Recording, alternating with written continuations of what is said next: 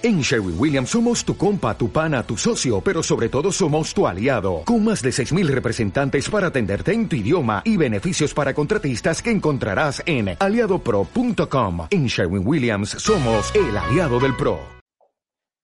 Muy buenas tardes, espectadores y amigos de Estado de Alarma, ¿cómo estáis?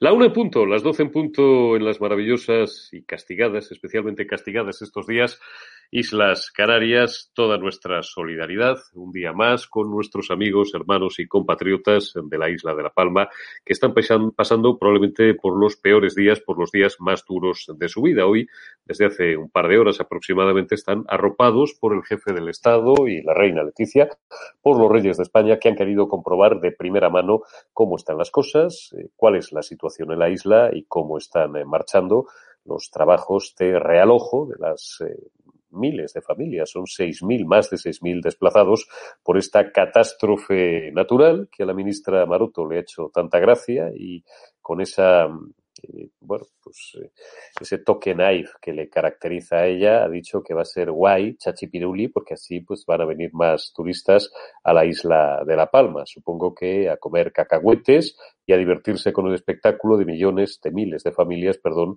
que lo han perdido absolutamente todo, que se han quedado en la calle, literalmente en la calle, y que están destrozadas. Muchas de ellas van a necesitar no solamente ayuda económica y de las instituciones públicas, para esto sí que debería de servir el dinero público, para rehacer sus vidas, para reencontrar trabajo. Estoy pensando, por ejemplo, en los pescadores, que no van a, poder eh, volver a pescar en su vida, porque, en fin, eh, sonroja el, tener que, que explicarlo, ¿no? Y, muchísimas personas a las que habrá que dar una reorientación, por supuesto, formativa y laboral y buscar oportunidades de empleo en otros sectores, pues que a lo mejor no tenían nada que ver con lo que estaban haciendo hasta ahora. ¿Quién se ha ido a sacar pecho cómo no, qué boda sin la tía Juana y hacerse esto sí que es una foto a la Asamblea General de las Naciones Unidas a presumir que estamos volcados con la isla de La Palma, el gobierno de España, claro, porque él siempre piensa en términos de su ejecutivo y ni siquiera en términos de su persona, como gusta de ser llamado en público y en privado,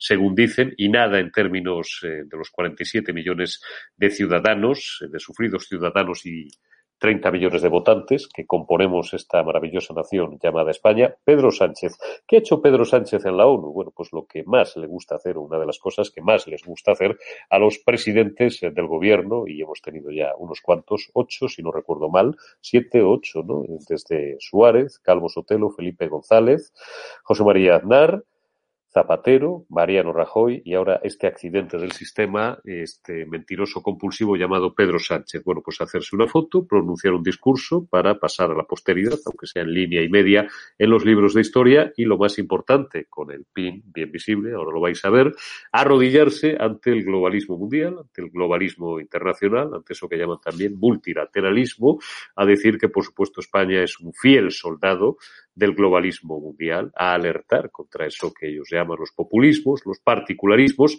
y a presumir también eh, de donar, cuando no hay aquí suficientes, no voy a citarlas por su nombre, amigos de YouTube, tranquilos, que no nos vais a tener que volver a pegar un estacazo por esto, pues eso que sabéis que se está utilizando para intentar combatir esta desgracia que tenemos encima. Todo mientras a la ministra González Laya, a la exministra González Laya, a Camilo Villarino, que era su número dos, incluso a la propia Carmen Calvo y a una señora de la que luego hablaré y haré alguna referencia, una tal García Valdecabres, Isabel o María Isabel Valdecabres, que creo que es jurista o es abogada y que era la jefa de gabinete de Carmen Calvo, un personaje bastante particular, se les complica mucho el futuro, porque ya sabéis, ya os lo conté ayer, que hay un juez, el número 7 de Zaragoza, que las ha imputado, se decía antes, ahora están siendo investigadas y en un banquillo se van a tener que sentar y al tiempo, a lo mejor, alguna termina en la cárcel. Esto es el termómetro, jueves 23 de septiembre, comenzamos. Señor buenos días para EDATV. Preguntar eh, si el Pollo Carvajal dice, asegura que el juez tiene documentos sobre los vínculos entre Podemos y el chavismo y también vincula al señor Pablo Iglesias. ¿Qué tiene que decir acerca de esto? Quería preguntarle si participa usted de burbujas mediáticas como las de no condenar la violencia ejercida en Mondragón contra las víctimas del terrorismo. Contestarte es una falta de respeto a tus compañeros y compañeras aquí sentados que son periodistas de verdad. No participamos de burbujas mediáticas. ¿Condena la violencia de los independentistas hacia la policía? No participamos de burbujas mediáticas.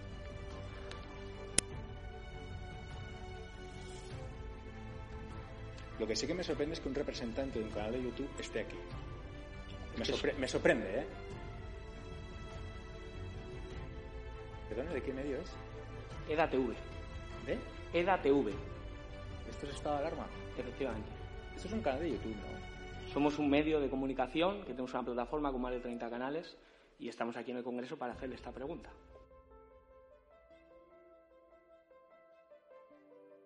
¿Le parece delito de odio, señor Rejón, pegarle presuntamente una patada a un señor con cáncer, enfermo de cáncer? ¿Le parece un delito de odio?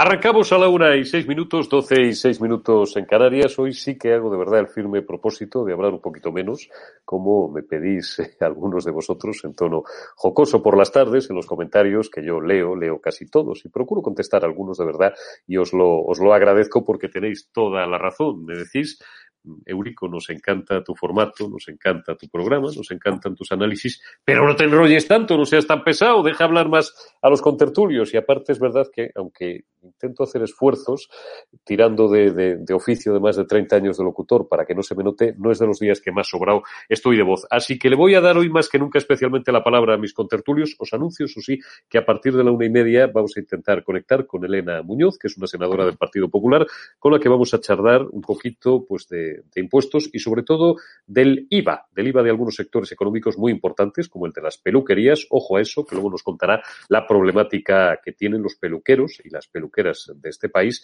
y del IVA también de la luz. Don Javier Venegas, muy buenas tardes y bienvenido un día más al, al termómetro y a EDATV. ¿Cómo estás, Javier? Muy buenos días, encantado de estar. Aquí andamos, bueno, pues eh, tirando para adelante como todo el mundo, como podemos. Bueno, sobremuriendo, que decía un amigo mío. Fran Blanco Argibay, ¿cómo estás, amigo? Muy buenos días. Pues estoy muy bien y me ha gustado mucho el propósito que has hecho de, de hablar sí, menos. Claro. Pero no nos engañes, a mí no me vas a engañar, desde luego, y sé que es imposible. En cualquier caso, está bien, si, si todo lo que dices es, es muy correcto. También me ha gustado mucho, muchísimo, eh, la careta de cómo habéis empezado el, eh, tu tiempo, el termómetro, eh, diciendo que muchos dirigentes nacionalistas del Partido Socialista, etcétera, etcétera, eh, hasta que llegó EDATV, en fin, habitaban plácidamente en sus ruedas de prensa porque nadie les, en fin, les juzgaba, les hacía preguntas incómodas. Yo claro. estoy harto, he estado durante muchísimos años viendo cómo monopolizaban las ruedas de prensa, la cadena SER, el País, Televisión Española cuando dominaba el Partido Socialista y aquello era un sinvivir. Eh, intentabas eh, pedir la palabra, eh, jamás te la concedían y no había ningún medio, eh, éramos arrinconados todos los que queríamos, en fin, hacer alguna pregunta incómoda. Así que me ha gustado mucho eh, y desde luego felicito a todos los compañeros que se baten de cobre en, el Congreso, en el Senado, etcétera, etcétera, en la calle, haciendo estas preguntas que realmente interesan a los españoles.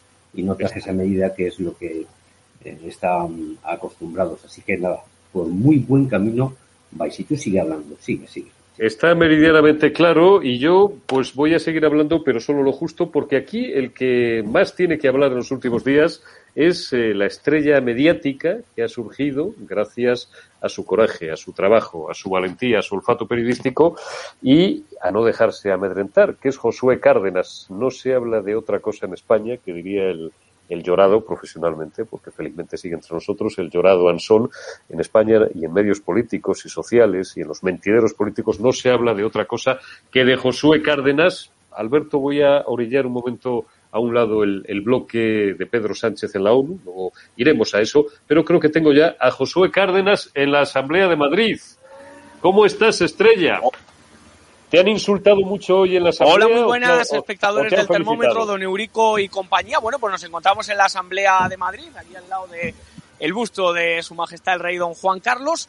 Una mañana intensa. La verdad que la política también a nivel regional se está poniendo, pues, cumbre, se está poniendo, no sale lava, pero prácticamente, porque la verdad que la izquierda ha venido muy combativa.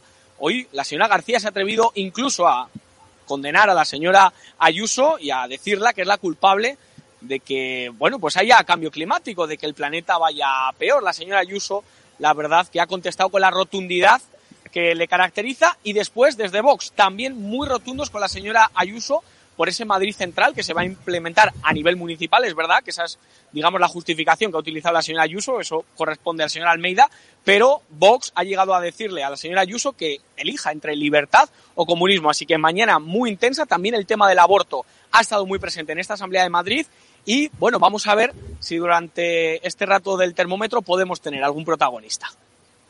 Bueno, pues fenomenal. Pues si tienes algún protagonista, Josué, tú nos pides paso como siempre y vamos, te ponemos una autopista como la de Corea del Norte, con ocho carriles, porque reporteros como tú y periodistas como tú, digo, sabia nueva que venga empujando joven y con ansias de libertad y de hacer periodismo, que vuelvo a repetir un día más, es contarle a la gente lo que el poder o lo que alguien no quiere que se sepa, porque todo lo demás es propaganda. Ya que hemos empezado por la Asamblea de Madrid, aunque eh, Ayuso, Isabel Díaz Ayuso, en el primero de los totales que os voy a ofrecer, hace una inicial referencia a Pedro Sánchez, luego iremos a Pedro Sánchez, luego hablaremos del discurso de Pedro Sánchez en la ONU, pero por seguir una mínima coherencia de escaleta, pues vamos a algunos de los momentos más interesantes que se han vivido esta mañana en la Asamblea de Madrid.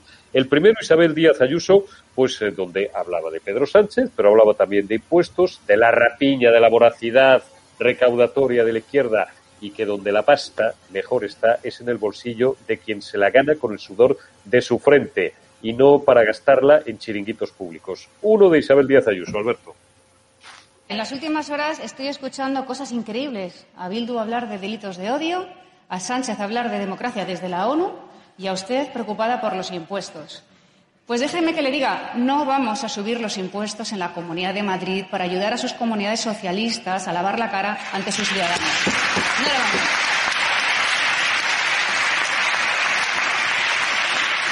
Les veo preocupados también con la economía madrileña. No voy a arruinar a la economía madrileña para darle gusto a sus socios independentistas. No voy a meter la mano en los bolsillos de los ciudadanos para decir que tengo que pagar ni embajadas ni todo aquel dispendio que ustedes aplican allá donde gobiernan, arruinando y igualando a la baja en la pobreza a sus ciudadanos. Conmigo no cuenten porque yo no soy socialista ni tengo nada que ver con la izquierda. Bueno, se ha ido calentita Cara Haloul, que nos va a dar grandes tardes de gloria. Yo creo que a Pedro Sánchez se la ha recomendado, se la ha recomendado a sí mismo, algún buen amigo de Isabel Díaz Ayuso, porque si la actual portavoz socialista, después de la tocata y fuga del señor Gabilondo, es, lo que, es todo lo que tiene, bueno, ahora están en primarias, porque menudo lío, como siempre tienen en la antigua Federación Socialista Madrileña, hoy Partido Socialista de Madrid. Pero si esta señora, Hanna, Hanna Haloun, o Pronuncia, es lo mejor que tienen para combatir a la derecha en Madrid, para combatir y contar con Isabel Díaz Ayuso y con Rocío Monasterio. Va a haber centro derecha liberal en Madrid, conservador, para 50 no, para 200 años. Vamos con el segundo momento divertido de Ayuso, porque ha tenido ahí un pequeño incidente dialéctico con la pistolera Mónica García a cuenta del mundo de los patinetes. A usted esto lo puede llamar las demandas del lobby del patinete. Y nosotros le decimos con orgullo que preferimos ser del lobby del patinete que del lobby del tubo de escape, de las pirámides aztecas o de los que nos siguen llamando brujas. Muchas gracias. Gracias, señora García. Señora presidenta, tiene la palabra. Gracias, señoría. No les puedo llamar el lobby del patinete porque, salvo para la performance del primer día, no lo han vuelto a utilizar. Luego, evidentemente, no puedo. Bueno, brujas, dice, dice la paisana, la, anestesista que de política sabe poco, ha tenido ahí un tirón inicial fuerte, bueno, ella es simpática, conecta muy bien con determinados sectores en una parte de la izquierda, Fran Venegas y yo conocemos muy bien, no de toda la izquierda, pero que cuanto más va durando esta carrera de fondo que es la política, más se va desinflando porque de donde no hay no se puede sacar. Y, su corpus conceptual es más bien escaso, bruja. Y a Isabel Díaz Ayuso, a Rocío Monasterio, a Macarena Olona, los machistas social comunistas las ponen todos los días a parir, las colman de los peores insultos fascistas y otras cosas peores, nazis, y porque el otro día un diputado de Vox dijo brujas, la que se ha montado. Cuánto cinismo y cuánta hipocresía, don Javier Venegas. Le dejo la pregunta muy abierta para que arranque usted de todo lo que hemos escuchado hasta ahora, por donde más le parezca oportuno y conveniente. Eh, aparte de ser, de ser demagogos, de representar una ideología ladrona, criminal y fracasada, es que encima nos hacen perder la paciencia. Si no nos los tomáramos a cachondeo, nos irritaríamos mucho, don Javier.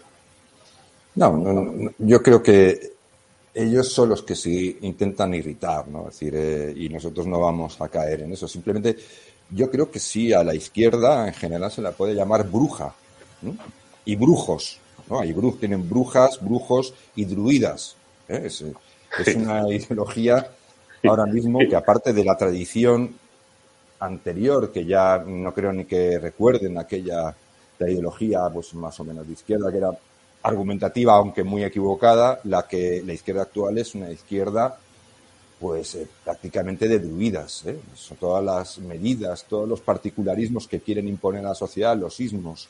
Es decir, el progreso no es ir en patinete, señora mía. Es decir, eso no es progreso ni es eh, nada positivo para, para eh, los españoles. Es decir, tiene que ver el patinete es decir, lo que es importante para el progreso y lo que ha funcionado siempre en el progreso es la libertad. Puedes ir en patinete, porque ahora hay patinetes eléctricos, pero también puedes ir en coche, ¿no? Es decir, es la libertad de elegir la diversidad y, el pluralismo es precisamente lo contrario a esta izquierda que es neorreligiosa, neopuritana y, por supuesto, una izquierda de brujas, de brujos y de gente que yo creo que, pues, por ejemplo, promoviendo esta cosa que nos quieren vender ahora de, la, de poder controlar el futuro, que es el cambio climático, la conversión, que es algo que desgraciadamente no solo lo está comprando la izquierda, pero bueno, esa forma de intentar eh, de, vender al público que se puede controlar el futuro, que se puede planificar el futuro eh, mediante un grupete de expertos que suelen ser espectros porque nadie sabe quiénes son,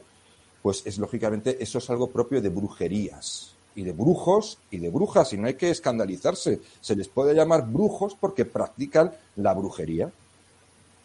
Está claro. Oye, esa izquierda, Fran, tú hacías referencia antes eh, en tu primera intervención a la que hemos sufrido tú y yo las redacciones. ¿Tú te acuerdas cuando teníamos a compañeros no, porque yo nunca les consideré compañeros, aquellos pajarracos, no voy a dar nombres, pero ya hemos hablado alguna vez de ellos, ¿no?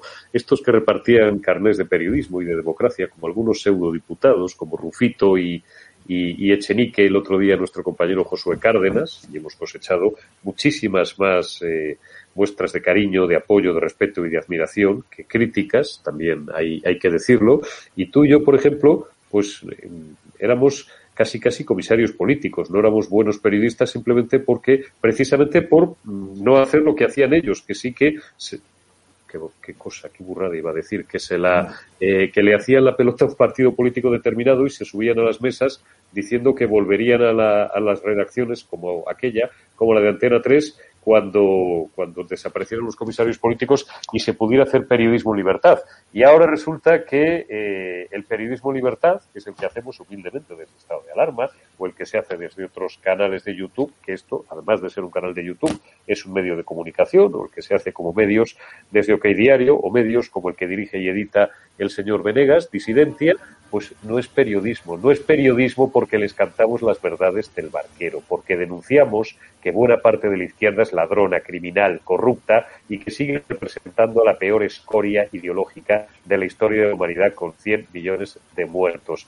¿Cuánto se tiene que divertir Fran Ayuso y Monasterio todos los jueves la de Madrid aguantando a estas dos, por lo demás, malas parlamentarias, patéticas parlamentarias, que demuestran su inteligencia intelectual, contando contra ella un jueves y otro también, y que no paran de llevarse tascas. La verdad es que voy a hacer una sección todos los jueves específica, que la voy a llamar Asamblea de Madrid, con el tío Josué allí, porque es que, insisto, eh, casi me apetece más tomármelo a broma unos días como hoy, que realmente cabrearme como me ocurre los días. Eurico, mira, yo te voy a contar un par de, anécdotas que, van a dar luz a eso que estabas tú contando. En, por ejemplo, los viajes del presidente del gobierno, eh, de José María Aznar, eh, cuando iba a visitar algún país o venía algún dirigente, algún otro presidente de otro país a visitar eh, España, en las ruedas de prensa, normalmente hay poco tiempo, y a cada mm, periodista de, de los dos países se les daba la opción de tres preguntas. Entonces ahí siempre aparecía el, entonces yo voy a dar nombres y apellidos y, medios. Por ejemplo, Carlos Cue del país organizaba el cotarro. Y decía, yo quiero preguntar, eh, la SER también quiere preguntar y Telecinco quiere preguntar. Ya somos tres. Eh, no habrá nadie más que quiera preguntar. Y yo recuerdo un día, por ponerte un, ejemplo, que había una chica, no recuerdo el nombre, de Libertad Digital, de, de Intereconomía, que ella quería preguntar y en este caso era, era Zapatero, el, presidente del gobierno. Y Carlos Cue decía, no, tú no preguntas. Y la chica de la SER tampoco le dejaban producir. ¿Y por qué? O sea, vosotros, ¿quiénes sois para decirle a esta chica de, de Intereconomía que no puede hacerle ninguna pregunta? Bueno, pues no la dejaban. Y bueno, ese día en concreto, porque yo insistí bastante, le dejaron hacer una, una pregunta. En los pasillos del Congreso eh, suele haber una cámara, otro ejemplo, eh, con un micrófono que eh, suele coger la chica de televisión española. Pues la chica de televisión española hace las preguntas que ella quiere. Si tú te acercas a ella y dices, oye, perdona, nos interesa preguntarle a tal ministro por tal escándalo, ministro del Partido Socialista, no, no, no, eso no, no, no, porque es que aquí no se puede. Perdona, ¿me puedes dejar el micrófono que yo también quiero preguntar? Bueno, pues te cuesta Dios y ayuda eh, eh, hacer tu pregunta y así ocurre en todas partes.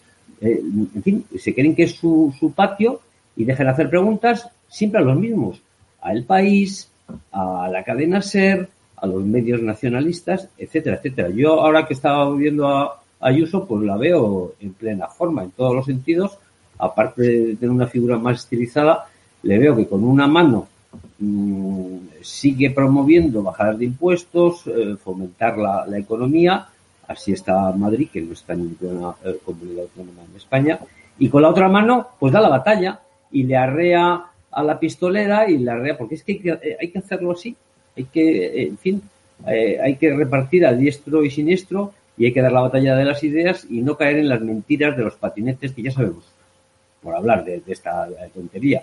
Lo que hacía Carmena que iba un día en taxi y los 364 días restantes pues iba en su coche oficial. Eh, hemos visto a Pablo Iglesias cómo llegaba a los debates, también hacía como que venía en taxi, y le dejaba luego tres calles más abajo y volvía a su coche oficial de toda la vida y con sus escoltas, etcétera, etcétera. Son unos mentirosos y gracias a Dios pues ya les hemos cogido la matrícula hace tiempo los españoles, eh, no todos desgraciadamente, y, y en fin, y estamos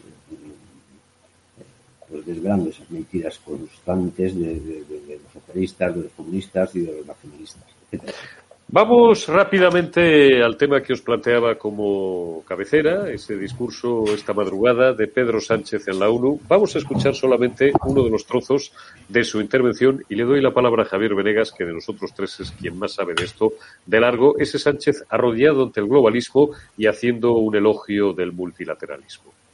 La historia nos ha enseñado que ningún país eh, consigue su objetivo trascendental eh, desde la unilateralidad, desde la individualidad, desde la soledad en mitad de un mundo que es cada vez más interrelacionado y globalizado.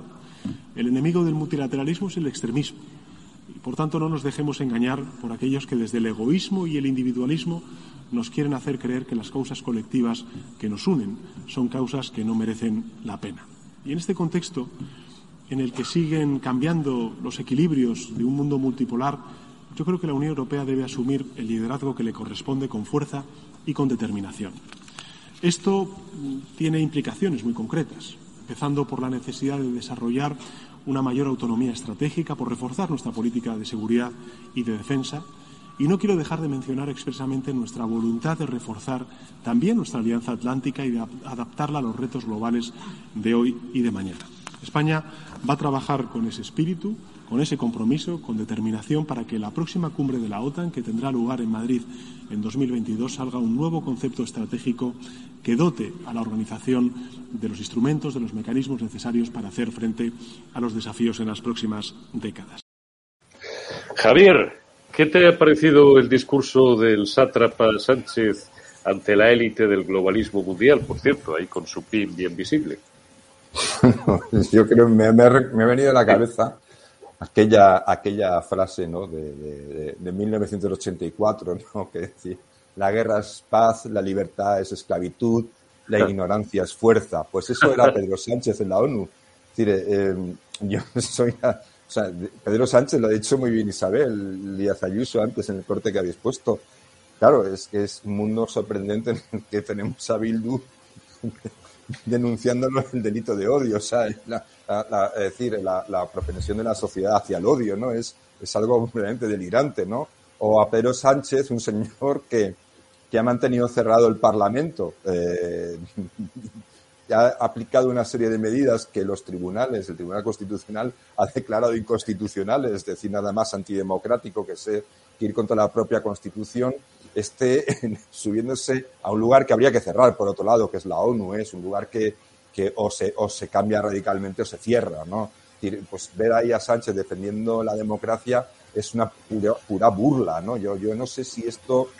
Yo, yo en, el libro Vindicación que acabo de escribir hablaba, había un tema muy interesante, ¿no? Cuando, cuando este sociólogo norteamericano muy importante, Robert Nisbet, dice que la pérdida de autoridad, la autoridad tenía no como autoritarismo, la autoridad era entendido como algo beneficioso y, tal, eh, em, desaparecía hacia un mundo en el que pues eh, las personas eran privadas de cualquier tipo de recurso, control del poder o, o debate político y él advertía que lo que íbamos a asistir es al ascenso irresistible del poder, ¿no? Claro, eh, yo tenía una discusión el otro día con un buen amigo mío argentino, un filósofo, y llegamos a la conclusión de que ese poder que encarna Sánchez, que encarna la ONU, que encarnan precisamente sus particularismos, que él dice que los particularismos son malos, oiga, pues más particularismos que estos ismos en que se ha convertido la política, eh, no, no, hay mejor ejemplo que estos particularismos que ustedes defienden, ¿no? Pero bueno, íbamos a la cuestión fundamental. Eh, Sánchez, la ONU, este tipo de concepción, este auge irresistible del poder, es puro caos. Lo único que trae es el caos. El poder es el caos. Allí donde se instaura este poder, lo que surge es el caos. Y eso es lo que los ciudadanos están viendo. Lo que pasa es que los ciudadanos no podemos subir a hablar en la ONU. Tampoco siquiera parece que podamos hablar últimamente en la Unión Europea, ¿no? Donde donde von der Leyen nos dice que hemos pedido, los ciudadanos europeos hemos pedido que se apliquen unas medidas para eh, la transición ecológica que nos están arruinando, que nos están arruinando. Pero lo visto, los ciudadanos hemos pedido que nos arruinen, ¿no? Tampoco podemos defendernos en la Unión Europea. Yo creo que todo esto es una broma muy pesada, pero también digo una cosa, yo soy optimista. Yo creo que no se puede engañar a todo el mundo todo el tiempo y que esto, mm, yo tarde o temprano, va a acabar cayendo. Yo creo que ya está cayendo. Lo que pasa es que todavía nos faltan personas que en los lugares oportunos eh, decidan ir no en dirección contraria, sino eh, en favor de la razón, en favor de que Pedro Sánchez no pueda decir que él defiende la democracia en un foro tan loco como es la ONU. Voy a ver si consigo que en un par de minutos se conecte ya Elena Muñoz eh, Fronteriz, Fronteriz, que es diputada, perdón, senadora del Partido Popular, para charlar unos minutos con ella sobre impuestos, sobre IVA. Dame una valoración, Fran, tú también, rápida eh, del discurso de Pedro Sánchez. Y, eh, bueno, es que es verdad, es una ironía, suena cachondeo esto que diga que ha ido a, que ha ido a defender la democracia y que la democracia está seriamente amenazada, coño, será por tipos y por líderes como él. Eh, bueno, yo de la ONU, de las, de las Naciones, en un, inicio tengo una opinión, la verdad es que eh, pésima. He tenido la ocasión de estar un par de veces. Eh, solamente hay que el olor de las sillas, de los pasillos, huele a rancio, a naftalina. cuando sube un dirigente, prácticamente hay 10, 12 personas escuchando y nadie más, ahí nadie hace caso a, nadie, no huele absolutamente para nada. La Sociedad de las Naciones, la ONU, eh, desde hace muchos años solo está salpicada de, escándalos, de corrupción y, en fin, me merece bastante poco respeto. Y ver a este hombrecillo, a nuestro presidente del gobierno, hablar eh, que hay que fomentar las políticas de defensa, un eh, presidente del gobierno que dijo hace no mucho que los eh, ministerios de defensa tenían que desaparecer. Esto lo dijo Sánchez. Ahora eh, vemos que se ha puesto el traje de atlantista, pues porque estará pagando alguna deuda, eh, en fin, con el presidente de los Estados Unidos, todavía no le recibe ni se le espera. Fíjate que Ayuso va a ir al Capitolio y, Sánchez, pues creo que anda por la Quinta Avenida haciéndose fotos con sus guardaespaldas, que es lo único que sabe hacer. Eh, en fin, es un pobre hombre mentiroso que ha perdido toda la credibilidad de la poquita, la poquita que tenía ya hace mucho, mucho tiempo. Se acaba de comentar eh, Elena Muñoz Fonteriz, eh, senadora. Muy buenas tardes y bienvenida a EDA-TV y al termómetro. ¿Cómo estás? Te agradezco especialmente porque creo que te ha, tocado, te ha tocado correr para estar con nosotros unos minutos porque te acabas de bajar prácticamente de un, de un avión. Queríamos hablar contigo, mm, vamos a ir a mollar porque tenemos muy poquito tiempo, pero que nos hables de el IVA de uno de los sectores económicos que más simpatías nos despiertan, por supuesto, pero muy importante, que es el IVA de las peluquerías y que inexplicablemente, y ya lo habéis intentado en varias ocasiones, en este caso desde el Grupo Parlamentario Popular, el gobierno socialcomunista se niega a aliviar la carga impositiva de uno de los sectores que también más ha sufrido, ¿no? Con con esta maldita tragedia que nos ha asolado durante el último año y medio. Son varias las veces que lo habéis intentado y creo que ayer en el Senado otra vez volvisteis a plantear esa propuesta de bajada del IVA para este sector ante la indiferencia, no, ante la negativa y la falta de sensibilidad social de un gobierno que luego se llena la boca diciendo que la tiene. Sí, lo intentamos eh, nuevamente. Yo mm, en mi intervención también hacía una pequeña pues un pequeño recordatorio de todo lo que ha sido eh, eh, el, IVA de este sector. Nosotros en ningún momento negamos ni queremos ocultar que en el año 2012 fue cuando se subió, porque llegamos al, gobierno de España con unas cuentas públicas prácticamente quebradas. Hubo que tomar decisiones difíciles de subida de impuestos a determinados sectores, pero con la premisa de que eran temporales y que las bajaríamos en cuanto la mejora de la economía lo permitiera.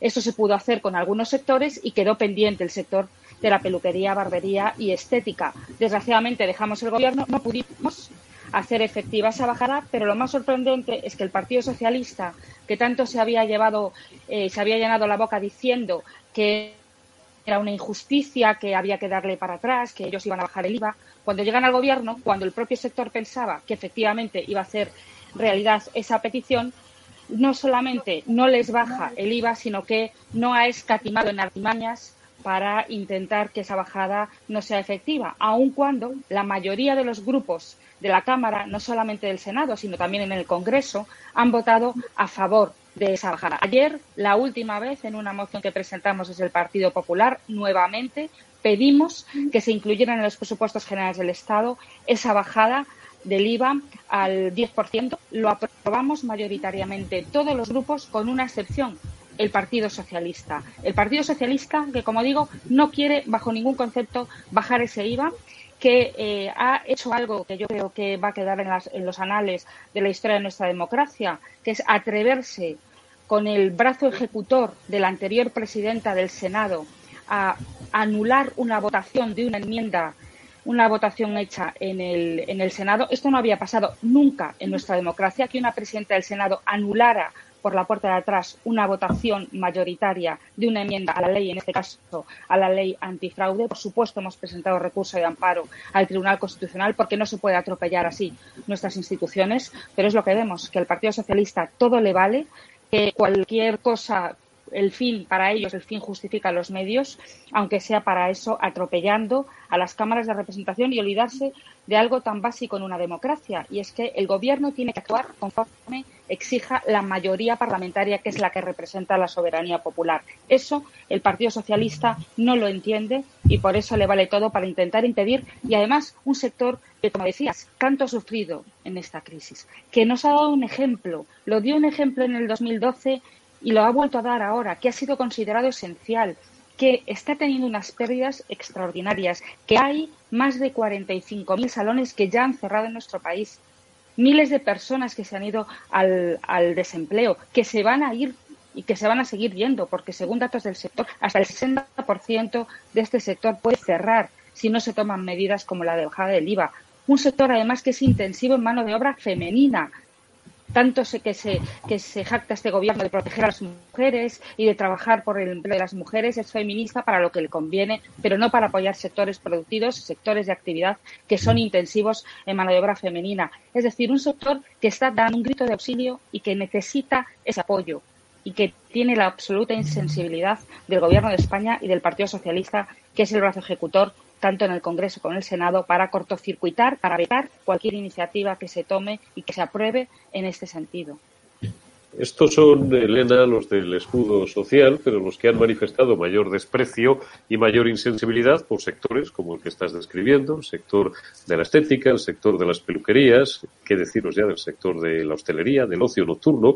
Traemos de vez en cuando aquí a nuestro amigo Tito Pajares, que nos recuerda el gran drama de muchos empresarios del ocio nocturno que también las están pasando, pues en fin, ya sabéis cómo, están pasando las, las de Caín y eh, no solamente demuestran insensibilidad los socialcomunistas, con todos estos sectores que han quedado prácticamente no y sin prácticamente arruinados, sino que además, pues por ejemplo, desde otras comunidades, por atacar a Díaz Ayuso y por atacar también a Monasterio, que en ese, en ese terreno y en otros ha ido de la par, han ido eh, a la par el PP y Vox eh, en esos casos, pues nos han acusado prácticamente a los madrileños de tabernarios, de que estamos todo el día en el bar, de que no, hombre, lo que estamos tratando es de que no se hundan estos, estos sectores. ¿No descartáis llegar incluso al, Tribunal Supremo, al Tribunal Constitucional, eh, presentar un, recurso de amparo contra todas estas decisiones? No, lo hemos, desde luego lo hemos presentado. Hemos presentado recurso de amparo sobre esa anulación. Sí, ya se ha presentado en, eh, hace pues poco más, unos pocos días, por esta decisión de la presidenta, para nosotros inconstitucional. No se ha visto, como decía, nunca en nuestra historia que se haya anulado una votación mayoritaria de una enmienda, de una ley, en nada más y nada menos en el Senado. Y también hemos pedido la última, que, la última ocasión que lo acaban de hacer es tumbarnos la posibilidad de debatir una proposición de ley presentada también por nuestro grupo en el Senado. La han tumbado en la mesa del Senado. También hemos pedido reconsideración porque creemos que no hay base y, y, llegaremos también al Constitucional. Desde luego, y lo dije ayer en el Pleno del Senado, desde el Partido Popular no nos vamos a callar y vamos a parar para exigir primero que se cumpla la ley, que se cumpla la Constitución y que se atienda a lo que quiere la mayoría democrática. En este caso, además, hemos conseguido el acuerdo de partidos políticos de todos los ámbitos, de todos los ámbitos políticos con mm, profundas discrepancias en otros temas, en muchísimos temas, quizá en la mayoría, seguramente, pero en esto hay una unidad hay una opinión unánime y hay una mayoría parlamentaria que el Gobierno de España está obligado a respetar. Y no nos valen excusas, no nos valen atajos y desde luego no nos valen que hagan artimañas para saltarse lo que quiere la mayoría democrática. Por eso vamos a seguir en los presupuestos del Estado para el año 2022. Si el Gobierno no lo incluye, presentaremos una enmienda en Congreso y en Senado y esperemos que todos esos que hayan apoyado todos los grupos que ahora han apoyado sigan apoyando y no haya otro tipo de negociaciones paralelas que haga que flaqueen en el apoyo a un sector que, como digo, ha dado un grito de auxilio que nos necesita como muchos otros sectores y a los que este gobierno les está dando inexplicablemente la espalda. El gobierno de España no entiende una cosa que es básica y es que lo que se recauda de una empresa cerrada son cero euros. Que por mantener el 21% de IVA en una empresa, en un sector económico, si cierran mayoritariamente, al final la recaudación no solamente se va a recaudar menos, sino que encima va a costar dinero, porque va a, haber que pagar prestaciones por desempleo, vamos a tener gastos adicionales. Es una filosofía que a este gobierno, al gobierno socialista, no le cabe en la cabeza.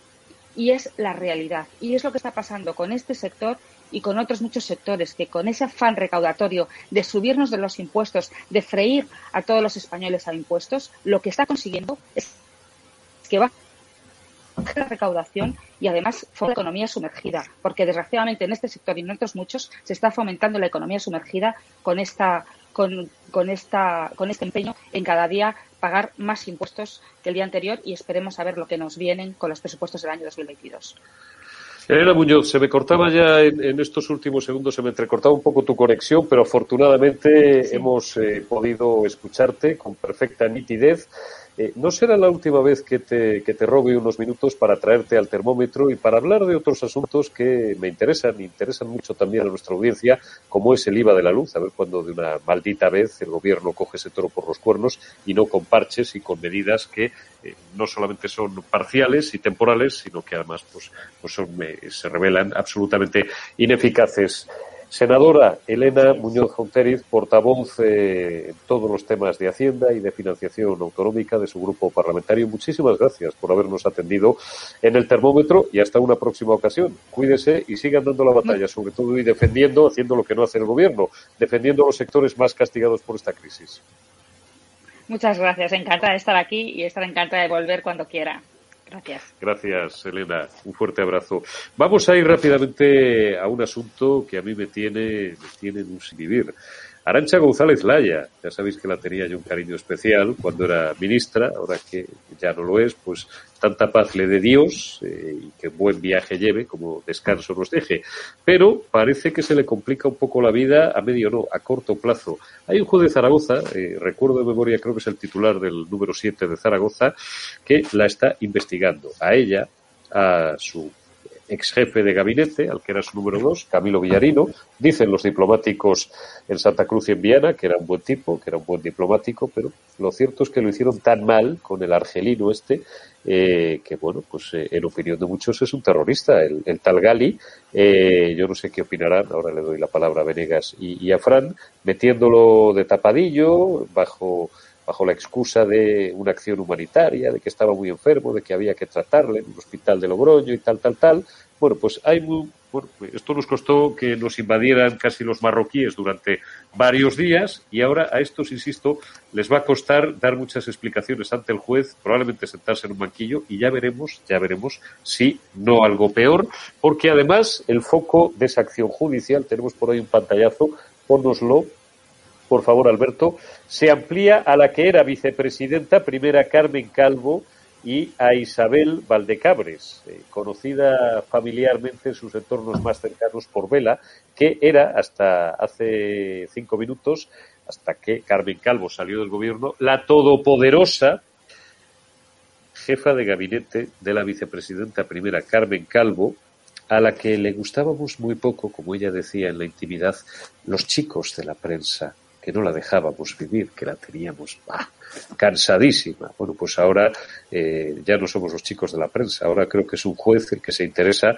pues por algunas cuestiones que fueron objeto de su negociado y de su trabajo cuando era jefa de gabinete de Carmen Calvo. ¿Tú crees, Javier, que puede terminar Arancha González Laya en la cárcel? No soy juez, no soy futurólogo. Fíjate, fíjate si voy, si voy a la yugular, ¿eh? Fíjate si, no, no, oye, no, es que le tenga tampoco especial manía, que un poco de manía le tenía cuando era ministra de Asuntos Exteriores, pero, pero bueno, oye, se empieza por poco y no sé. No sé, eh, Urico, yo, yo me acuerdo del caso de las maletas en Barajas, ¿no? Oh. ¿no? Y, y, y, vimos cómo, cómo acabó haciéndose una especie de pirueta legal ¿no? sobre la interpretación de qué era el terreno propiamente de, España, cuál era terreno, territorio internacional, si una sala vive era España o era, eh, no sé, flotar en el espacio. ¿no? Eh, yo creo que de todas formas lo que demuestra y lo que va a demostrar esto es lo que ya sabemos, y es que eh, aquí se pasan las leyes por la piedra. Perdona que sea tan franco y tan castizo, pero se pasan las leyes por el arco del triunfo. Y esto está poniendo a prueba, y lo estamos viendo una y otra vez, hasta qué punto hay jueces en España. Es decir, eh, estamos, lo llaman ahora, ¿no? Politizar, ¿no? Judicializar la política, ¿no? Pero claro, es que la política se ha ido de madre. Y la política han decidido algunos que en la política vale todo y que se puede hacer cualquier cosa en función ya ni siquiera de los supuestos intereses nacionales, que los intereses nacionales no interesan a nadie, que esté en política, lo que parece, sino de los intereses secundarios que, bueno, pues vamos tirando del hilo y nos encontramos determinadas cosas que no huelen muy bien. No sé si irá a la cárcel esta señora, muy pronto para decir si está ahora siendo investigada, veremos, veremos lo que sí es evidente y lo que parece que se trasluce a, falta de lo que dictaminen los tribunales es que ahí ha habido algo pues, que huele muy mal. Es decir, y han traído un señor de forma, a lo que parece, de forma presuntamente ilegal, lo han traído como les ha dado la gana, han pasado por encima de la legislación vigente, han, bueno, y encima con, con esa torpeza eh, no solo de molestar a, Marruecos, que bueno, se le puede molestar, pero si tienes un plan B para que si Marruecos te va a hacer algo, le puedas atizar, ¿no? Y le puedas mantener en su sitio, ¿no? Que eso también consiste un poco, la política internacional es jugar al ajedrez, no jugar a las damas. Pero bueno, yo, yo no sé, yo creo que habría que meter en la cárcel a tanta gente ahora mismo, Eurico. Eh, por lo pronto, yo no sé si en la cárcel, pero yo no veo a ningún, no sé, eh, estaba diciéndolo antes, el Tribunal eh, Constitucional ha dictaminado que mm, las medidas del gobierno durante el periodo este de encierro, pandemia y limitación de derechos eran inconstitucionales. ¿eh? Ni más ni menos que inconstitucionales. No pasa nada. No, está pasa... pasando absolutamente nada. Si el poder puede pisotear las leyes fundamentales, no sé si irá a la cárcel una señora por pasarse por el forro otras leyes. Yo diría que igual no, igual no. Eso es lo que deberíamos empezar a preguntar. No preguntar, yo creo que ya, como diría, no sé quién fue, eh, alguien, un rey español, no bueno, pues yo creo que el tiempo del debate se acabó, este es el tiempo del combate. Señor, este es el tiempo del combate. Oye, dame una pincelada rápida, Fran, de todo eh, este eh, sainete de... es que es muy importante, que no lo hemos dicho todavía, eh, que este Gali, además de ser un terrorista, porque ha liderado una organización, el Frente, Polisario, Que, se ha dedicado durante y le, y le van, decenas de años. directamente por la responsabilidad de 289 asesinatos. Exacto. Dicho que, es que, para muchos es un terrorista. Sí, pero es que además tiene también una, interpuesta una querella eh, por una presunta violación de una, de una menor. Entonces, esto es gravísimo, señores. Porque si tenemos a un gobierno, a una Laya, que tenemos a una vicepresidenta también eh, metida en el ajo, tenemos a una ministra de Defensa, tenemos a, también a Carmen Calvo, eh, metiendo de tapadillo a un señor que tiene cuentas pendientes con la justicia, esto si no es entorpecimiento de la justicia, pues que venga Dios y lo, y lo vea. Eh, hay, que, hay que también recordar que la Fiscalía, la, la Abogacía del Estado, está eh, tratando de torpedear todo este procedimiento y ayer mismo pues intentó poner una fianza 150.000 euros, que es mucho dinero, a la acusación particular eh, para que, bueno, pues a ver quién tiene sus 150.000 euros. Eh, gracias a Dios, este juez de Zaragoza lo ha rechazado y, y todo el curso sigue adelante. Tiene que dar explicaciones mucha gente porque aquí nadie se cree por supuesto, un jefe de gabinete va a ordenar que un tío aterrice con un avión con una identidad falsa. Aquí hay muchos ministerios y, sobre todo, al haber en concurso muchos ministerios, eh, pues por supuesto, la figura del presidente del gobierno eh, está está por encima y será poquito a poco el juez el que dilucide todo, todo está, esto. Que Está en entredicho la, la, figura del presidente del gobierno, por supuesto, Camilo Villarino, diplomático veterano por lo demás, y ex número dos de Arancha González Laya, mejor dicho, es jefe de gabinete, porque no era secretario de Estado, era su, su jefe de gabinete, ya dijo que eh, él pensaba, cuando se le habían dado las instrucciones por parte de la ministra, que eh, ni siquiera dependería de la ministra, ¿no? Apuntando directamente a la X del caso Gali, que a mí no me cabe ninguna duda, esto es una opinión porque no tengo información fundada para ello, pero no me, no me cabe ninguna duda de que lo lógico es que la X de todo este asunto de Gali fuera el propio Pedro Sánchez. Más ministerios implicados, como bien apuntaba Fran Blanco Argibay. Hombre, el Ministerio de Defensa, clarísimamente. Lo que pasa, lo que pasa en el Ministerio de Defensa, que Margarita Robles, que además de ser magistrada, eh, es mucho más lista políticamente que esta anécdota llamada González Laya, que no sé a qué se dedicará en el futuro, tenía la suerte además de estar amparada y asistida por la cúpula militar que hace muy bien las cosas. Los militares no hacen chapuzas. Y eh, no voy a, porque es que ya, además estamos ya prácticamente terminando el programa, no voy a recordar la cadena de despropósitos que se produjeron en la entrada, en la entrada de este señor, de este señor a España y el responsable de la base militar de Zaragoza que eh, dijo, sobre todo en una ocasión con rotundidad, y luego lo, repitió en, en, en, algunas ocasiones subsiguientes, que allí, eh, claro, si te viene un tío en un, en un avión oficial, pues se supone que viene, no se le pide la documentación, no se le piden los papeles y no se le pide el pasaporte, porque ya viene validado por una autoridad anterior, con lo cual que nadie intente ahora eh, esperfular la mierda, con perdón, y esparcer basura también para difuminar las responsabilidades, porque los militares aquí, en esto, el ejército del aire o los responsables de la base, de la base aérea, actuaron de una forma pluscuamperfecta. Con lo cual, Margarita, eso a ti te va a salvar. Eso, eso te va a salvar. Pero no tengo yo muy claro que Carmen Calvo y su jefa de gabinete, Bela Valdecabres, como la llamaban sus amigos, a la que incomodaban tanto los chicos de la prensa, es que los chicos de la prensa me tenéis, decía, pues eh, a ver si también eh, al juez le, le, llama chico y le, y, y, le dice también, si la llega a llamar a declarar o se llega a sentar en un banquillo, que yo lo desconozco, no lo sé, de momento esto está en fase embrionaria, a ver si se dirige a él con, con ese desahogo que da a veces ese, ese poder por otra parte muy limitado en el tiempo y en fin estamos hablando de una señora que ni siquiera en este caso fue ministra no fue una simple jefa de gabinete. Volvemos un momento con Josué Cárdenas a la Asamblea de Madrid porque creo que Rocío Monasterio tiene la líder de Vox en Madrid tiene algún comentario que hacer. Para EDA acerca de Madrid Central, acerca de Ayuso y acerca también de los ataques que estamos sufriendo eh, por parte de los medios y de los politiquillos, de los pseudopolíticos socialcomunistas contra nuestro sacrosanto derecho a la libertad de informaros cómo, dónde y cuándo nos dé la gana. Muy buenas tardes, espectadores de Estado de Alarma. Muy buenas tardes, eh, Eurico Campano. Estamos aquí con Rocío Monasterio, eh, la presidente de Vox Madrid. Eh, bueno, una mañana un poco calentita. Eh, ¿Qué cree que Ayuso ha elegido entre comunismo y libertad?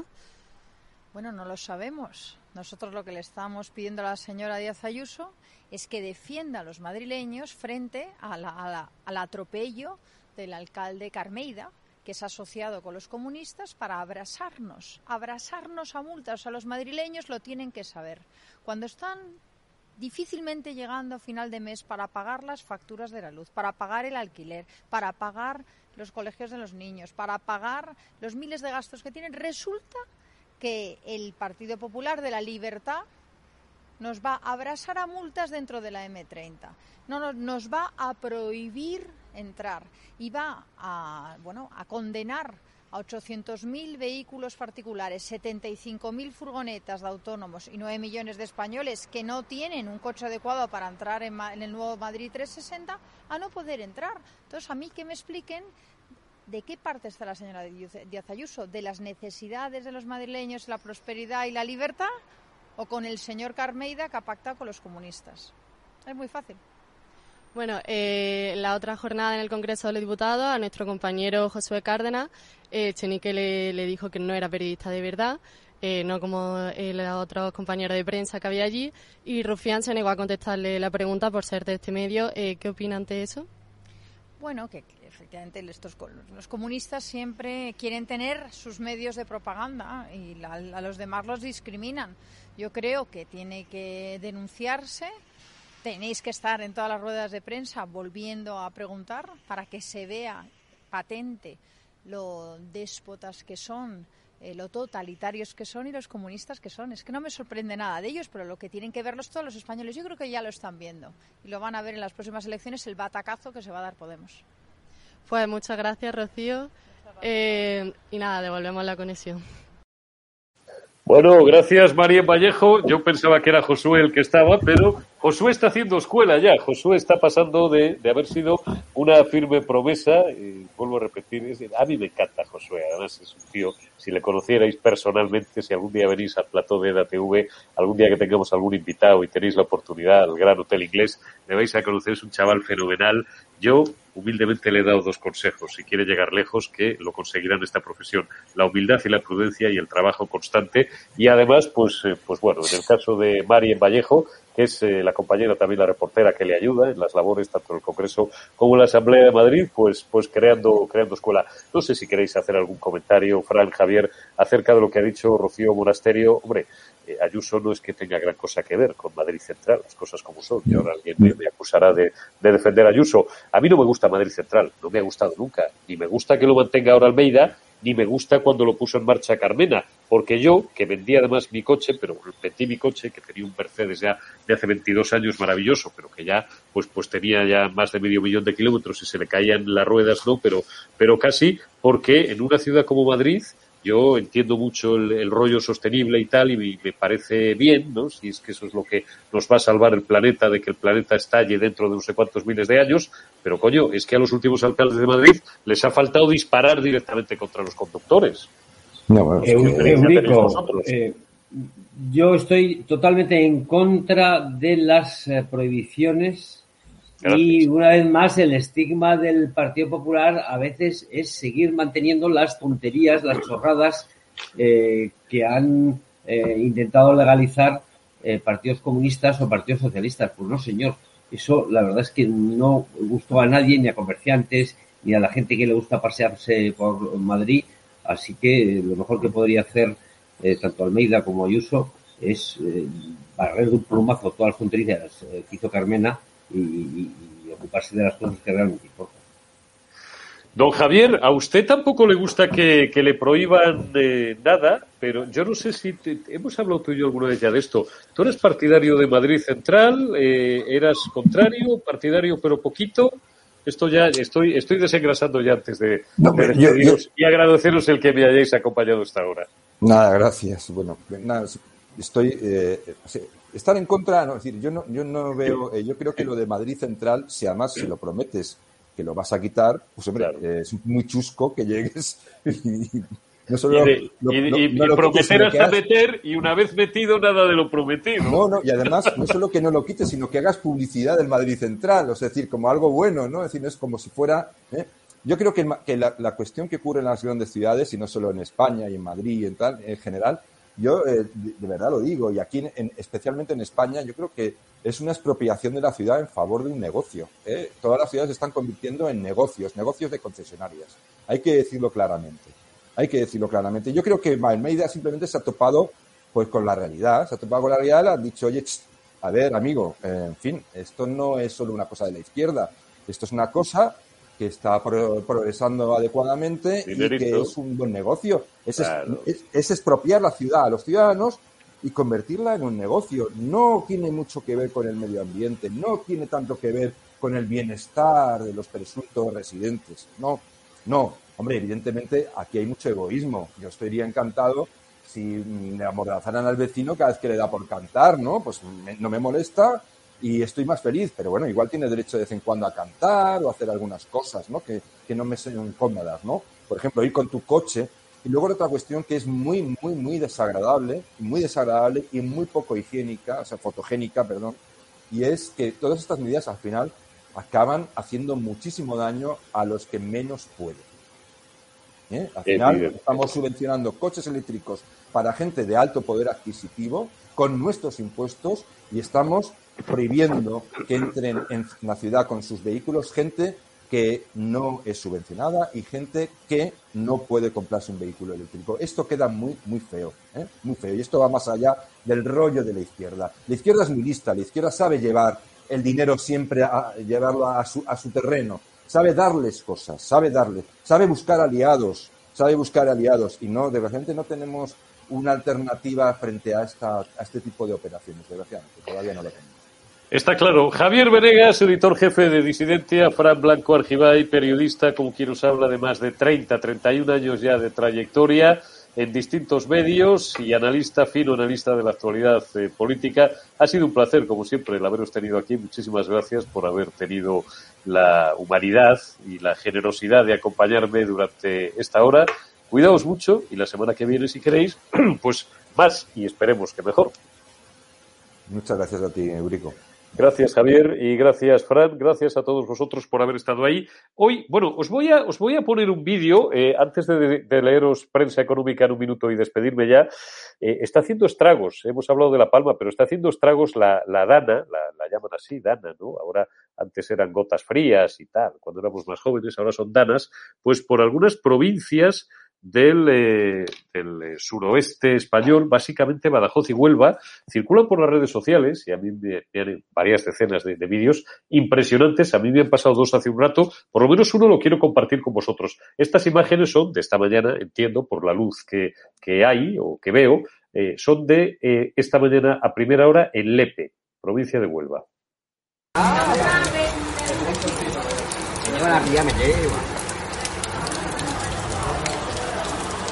¡Uy, el río como va! ¡Mira, mira! ¡Hostia!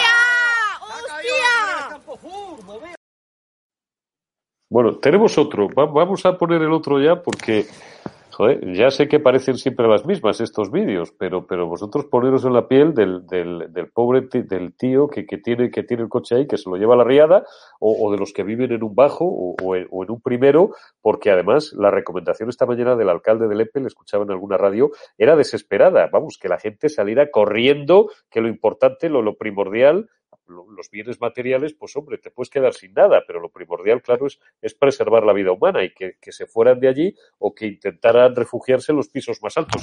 Ponme el, el segundo vídeo, que creo que tenemos otro por ahí de Lepe también, Alberto. Ay, mira. Ay, mira, mira, mira. mira.